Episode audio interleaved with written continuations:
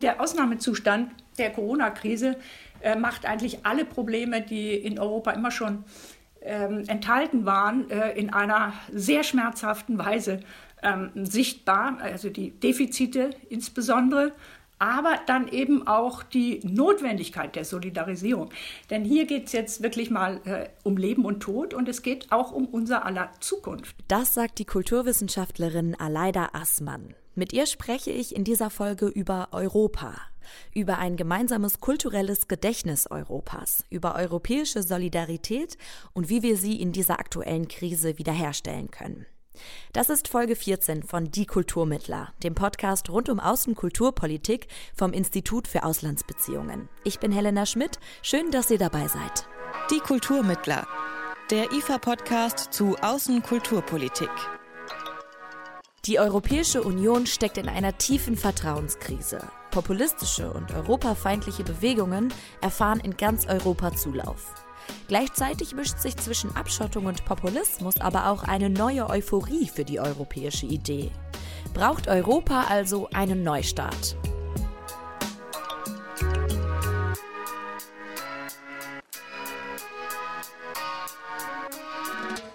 Was es im Moment vor allem braucht, ist Orientierung.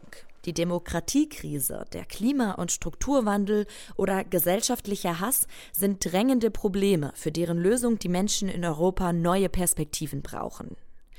Kultur kann dabei helfen, das Vertrauen der Bürgerinnen und Bürger zurückzugewinnen. Aber kann sie Europas existenzielle Werte verteidigen? Menschenrechte, Multilateralismus und internationale Solidarität. Auf diese Fragen antworten Autorinnen und Autoren des Kulturreports Fortschritt Europa 2020. Der Kulturreport zur kulturellen Praxis in Europa erscheint dieses Jahr schon zum zehnten Mal und wird vom Institut für Auslandsbeziehungen und dem Steidel Verlag herausgegeben. Seit 2007 haben 300 Autorinnen und Autoren aus über 50 Ländern schon für den Kulturreport geschrieben. Zu den Autoren in der aktuellen Ausgabe zählen auch Aleida und Jan Assmann. Die beiden gelten als das einflussreichste intellektuellen Paar unserer Zeit. Ohne sie würde die öffentliche Erinnerungskultur in Deutschland wohl ganz anders aussehen. 2018 haben sie eine der bedeutendsten kulturellen Auszeichnungen des Landes erhalten, den Friedenspreis des deutschen Buchhandels.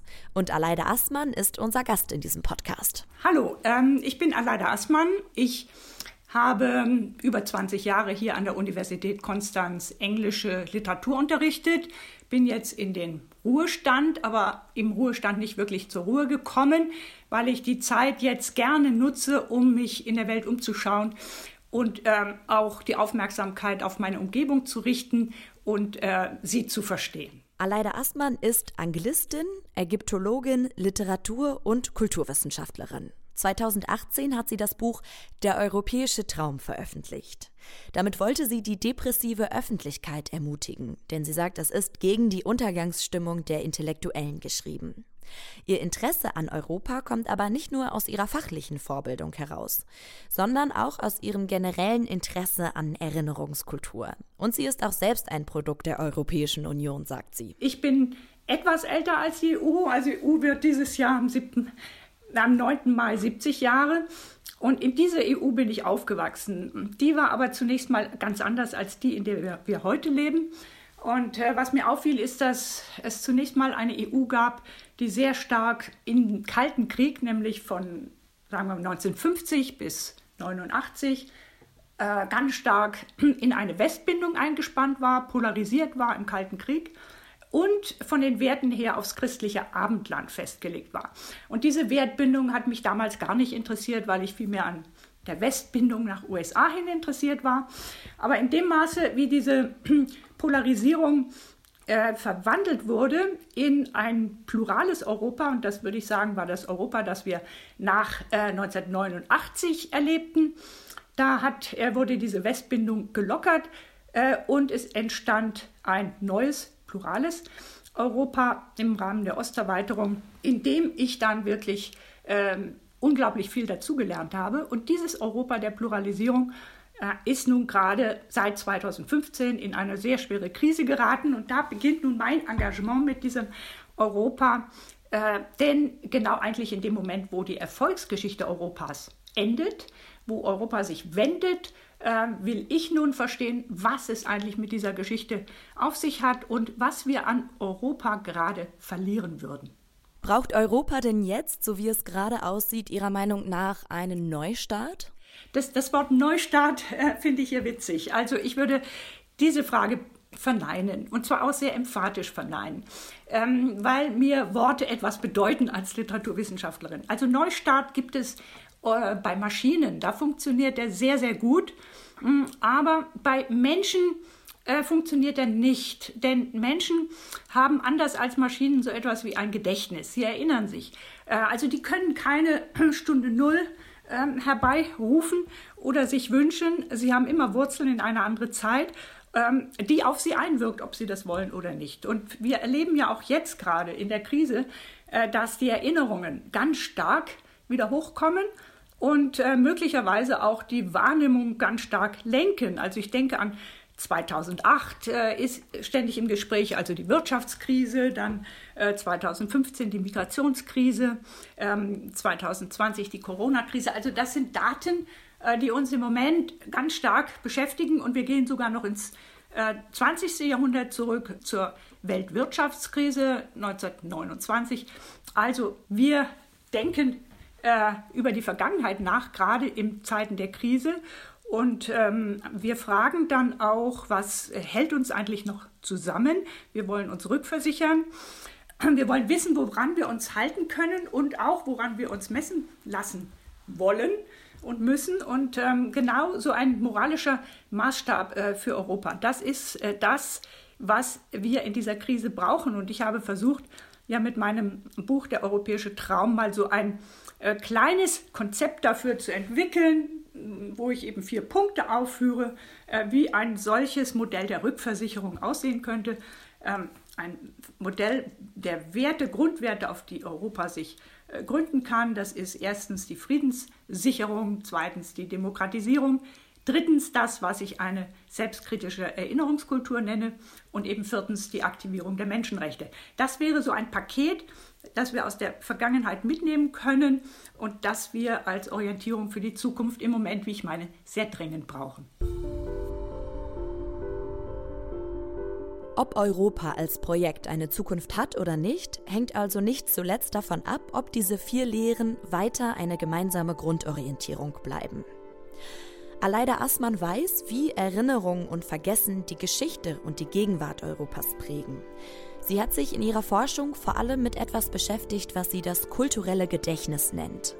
Also mit der Frage danach, wie nicht nur Individuen, sondern eben auch Gruppen mit ihrem Gedächtnis umgehen. Die EU spielt für sie dabei eine interessante Rolle. Das kulturelle Gedächtnis ist natürlich ein sehr, sehr abstrakter Begriff und man hat viel einfache Zugänge dazu, wenn man sich mal ein paar der konkreten Institutionen anschaut, die ein solches kulturelles Gedächtnis stützen. Ohne die gäbe es das nämlich nicht. Also ich denke an Bibliotheken, an Archive, an Museen, an Denkmäler, an Gedenkstätten, Ganz wichtig sind aber auch die Jahrestage, die wir im Mai jetzt ähm, auch wieder begehen.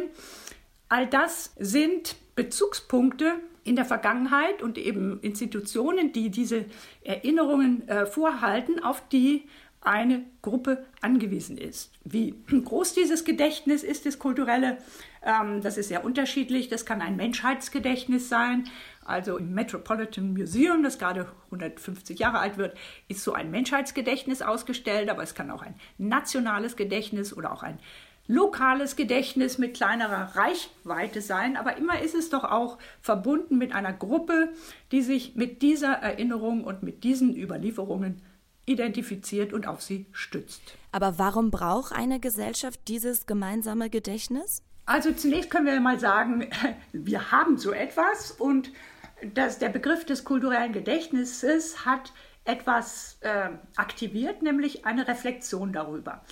Bisher war das einfach naturgegeben da. Ich denke mal an äh, Gründungstexte wie die Bibel. Ähm, Pessach äh, und Ostern sind ja Feste, die sich auf solche Gründungstexte stützen, mal in der hebräischen Bibel, mal im, im Neuen Testament.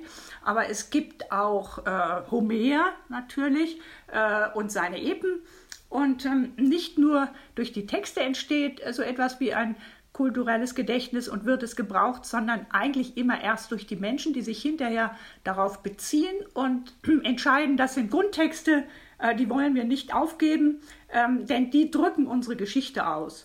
Äh, und das kann auch sehr diskontinuierlich sein, denn äh, die Verbindung zwischen den Deutschen und den alten Griechen zum Beispiel ist ja überhaupt erst mit Winkelmann in der, in der Aufklärung äh, wieder erneuert worden. Das sind überhaupt keine kontinuierlichen Dauergeschichten, langen Geschichten. Aber für Europa zum Beispiel ist gerade diese Identifikation dann wichtig geworden. Und wenn wir das jetzt konkret auf die EU beziehen, wie funktioniert diese Arbeit an diesem kulturellen Gedächtnis in so einer heterogenen Gemeinschaft, wie die EU eine ist?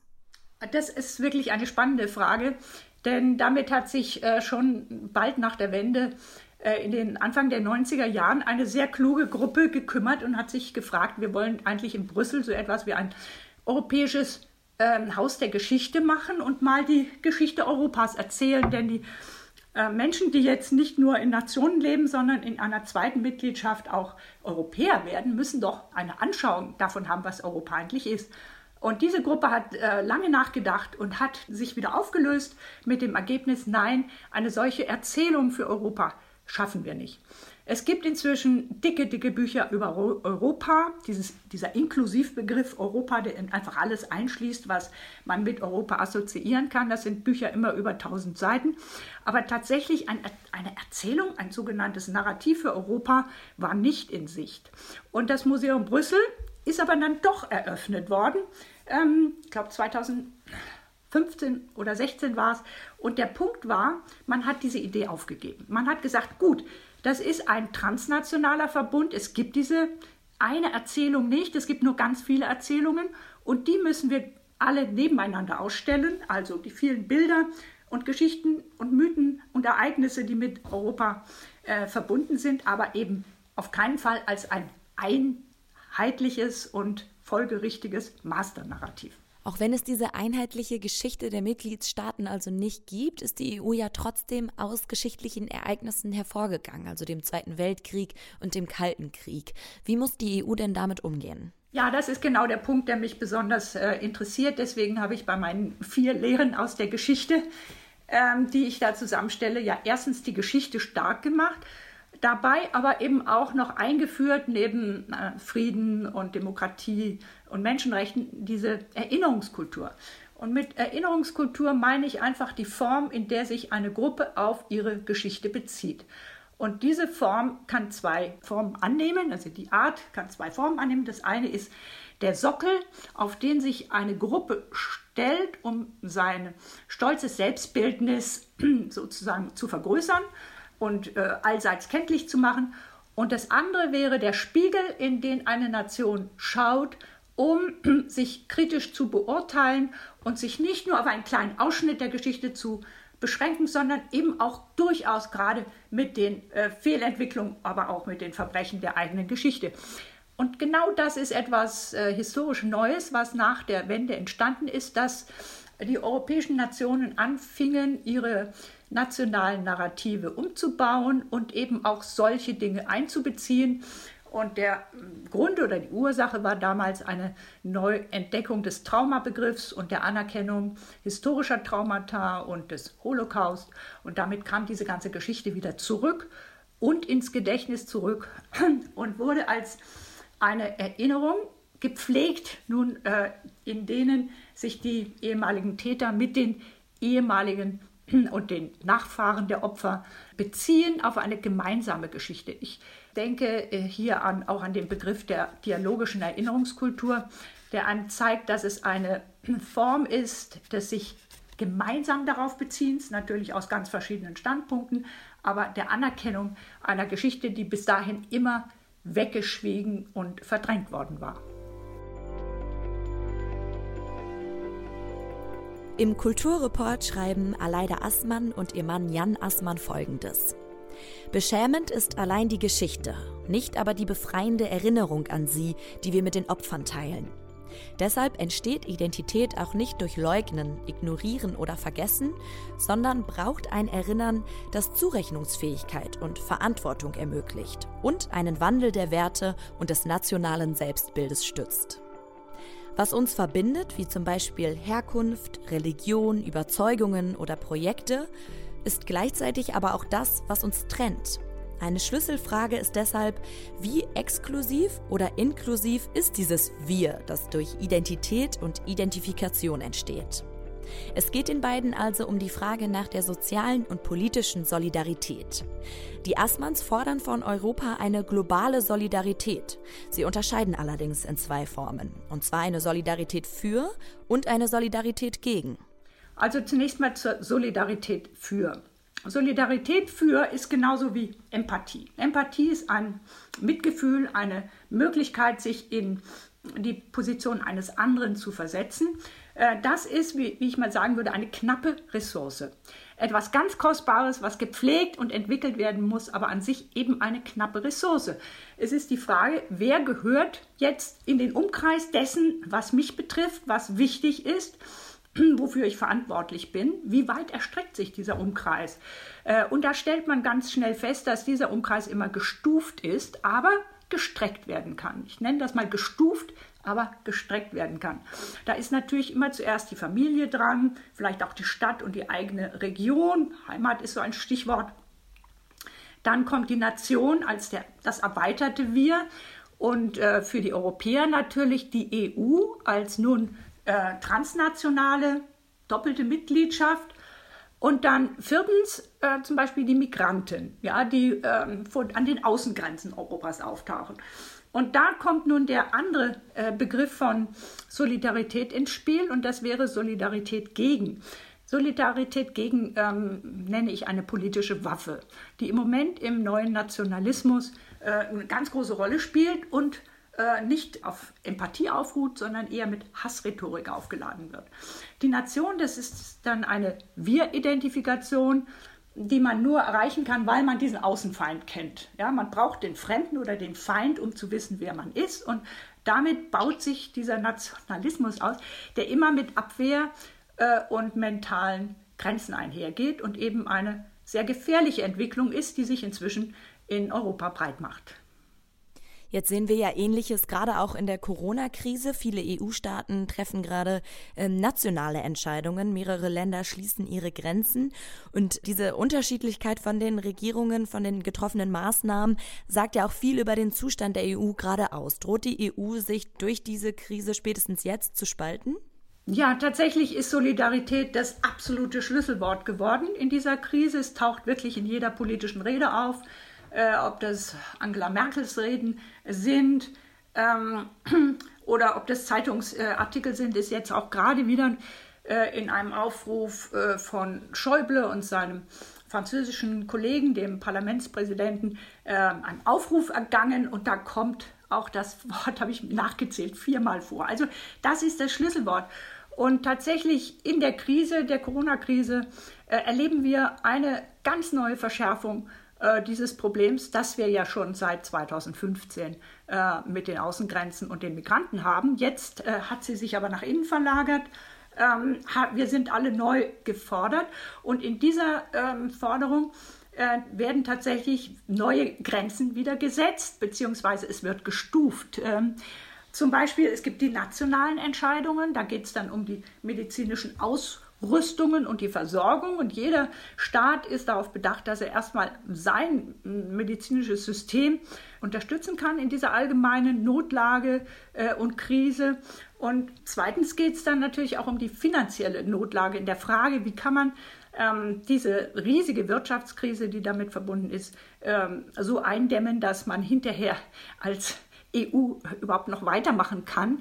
Und da gibt es jetzt diese sehr, sehr, interessante, wieder neue Entscheidung äh, zwischen Corona-Bonds etwa und dem europäischen Stabilisierungsmechanismus. Und dieser äh, schon sehr äh, unhandliche Begriff zeigt, dass äh, es hier eine ganz, ganz wichtige Rolle spielt, nicht nur wie gedacht wird, sondern auch welche Symbole und Signale ausgesendet werden. Denn es sind äh, unglaublich emotional befrachtete Themen, um die es hier geht, bei diesen scheinbar rationalen Wirtschaftsentscheidungen, Ähm, und äh, ich habe den Eindruck, dass tatsächlich Merkel hier vielleicht mehr Vertrauen in ihre Bürger setzen könnte, denn es gibt sehr viel Zustimmung, gerade in Deutschland als einem sehr starken wirtschaftlichen Land, äh, viel stärker auch in dieser Notlage in die EU zu investieren. Denn mit einem insolventen Staat äh, oder Staaten würde ja die EU zerbrechen. Also die Investition in Europa ist jetzt ganz besonders wichtig. Und ähm, entsprechendes gilt natürlich auch für die Außengrenzen. Die Corona-Bonds, die Aleida Aßmann hier anspricht, sind gemeinsame Anleihen aller Euro-Länder. Die Regierungen würden zur kurzfristigen Krisenbewältigung gemeinsam Geld an Finanzmärkten aufnehmen, sich also verschulden und dann gemeinschaftlich für Zinsen und Rückzahlung haften. Es ist also eine Form der wirtschaftlichen Solidarität, aber eine umstrittene. An den EU-Außengrenzen fehlt es aktuell an Solidarität. Die Öffentlichkeit richtet ihre Aufmerksamkeit gerade hauptsächlich auf die Entwicklungen der Corona-Pandemie. Dabei herrschen im Flüchtlingslager Moria auf der griechischen Insel Lesbos gerade katastrophale Zustände. Aleida Astmann beschreibt das als Ausdruck gestufter Solidarität. Die Rückholaktionen für deutsche Reisende zu Beginn der Pandemie liefen beispielsweise schnell und effektiv. Wenn es allerdings um die Menschen in den Lagern geht, sieht es ganz anders aus. Dann ist der Aufwand, der betrieben wird, viel geringer. Hoffnung macht ihr aber, dass die Zivilgesellschaft bereit ist einzuspringen, gerade dann, wenn es die Politik nicht tut. Wir sehen, wie äh, die eine Krise, nämlich die Corona-Krise, gerade die äh, Migrationskrise verdrängt. Man hat gar nicht so viel Aufmerksamkeitskapazität, aber es werden uns zum Glück weiter diese Bilder äh, gesendet und die medialen Berichte bekommen wir. Also äh, wir sind Zeitzeugen, Zeugen dieser humanitären Katastrophen. Und was ich jetzt aber wichtig finde auch zu erwähnen, ist, dass wenn tatsächlich äh, die staatlichen Akteure zaudern oder ausfallen, wenn da ein Stillstand entsteht, also dann treten oft zivile Akteure ein, die Zivilgesellschaft selber springt ein. Und hier denke ich äh, auch an die evangelische Kirche. Ich war äh, auf dem Kirchentag zum ersten Mal äh, im letzten Juni und da wurde, die ganze Gruppe hat sich da konstituiert als eine äh, Gemeinschaft, die ein Projekt entwickelte und das hieß, wir schicken ein Schiff.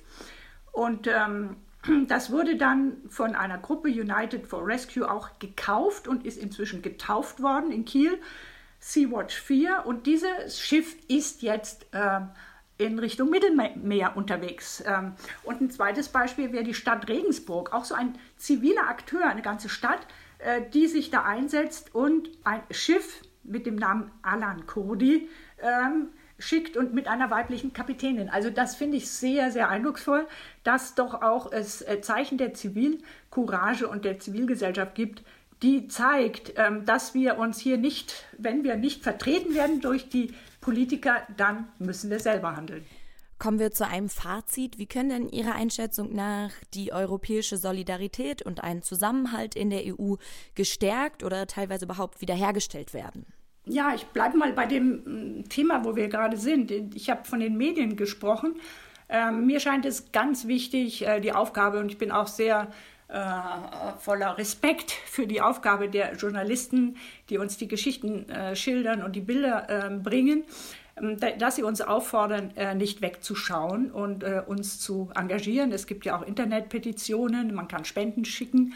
Äh, das sind noch kleine Lichtblicke in dieser Tragödie, die wir hier gemeinsam erleben.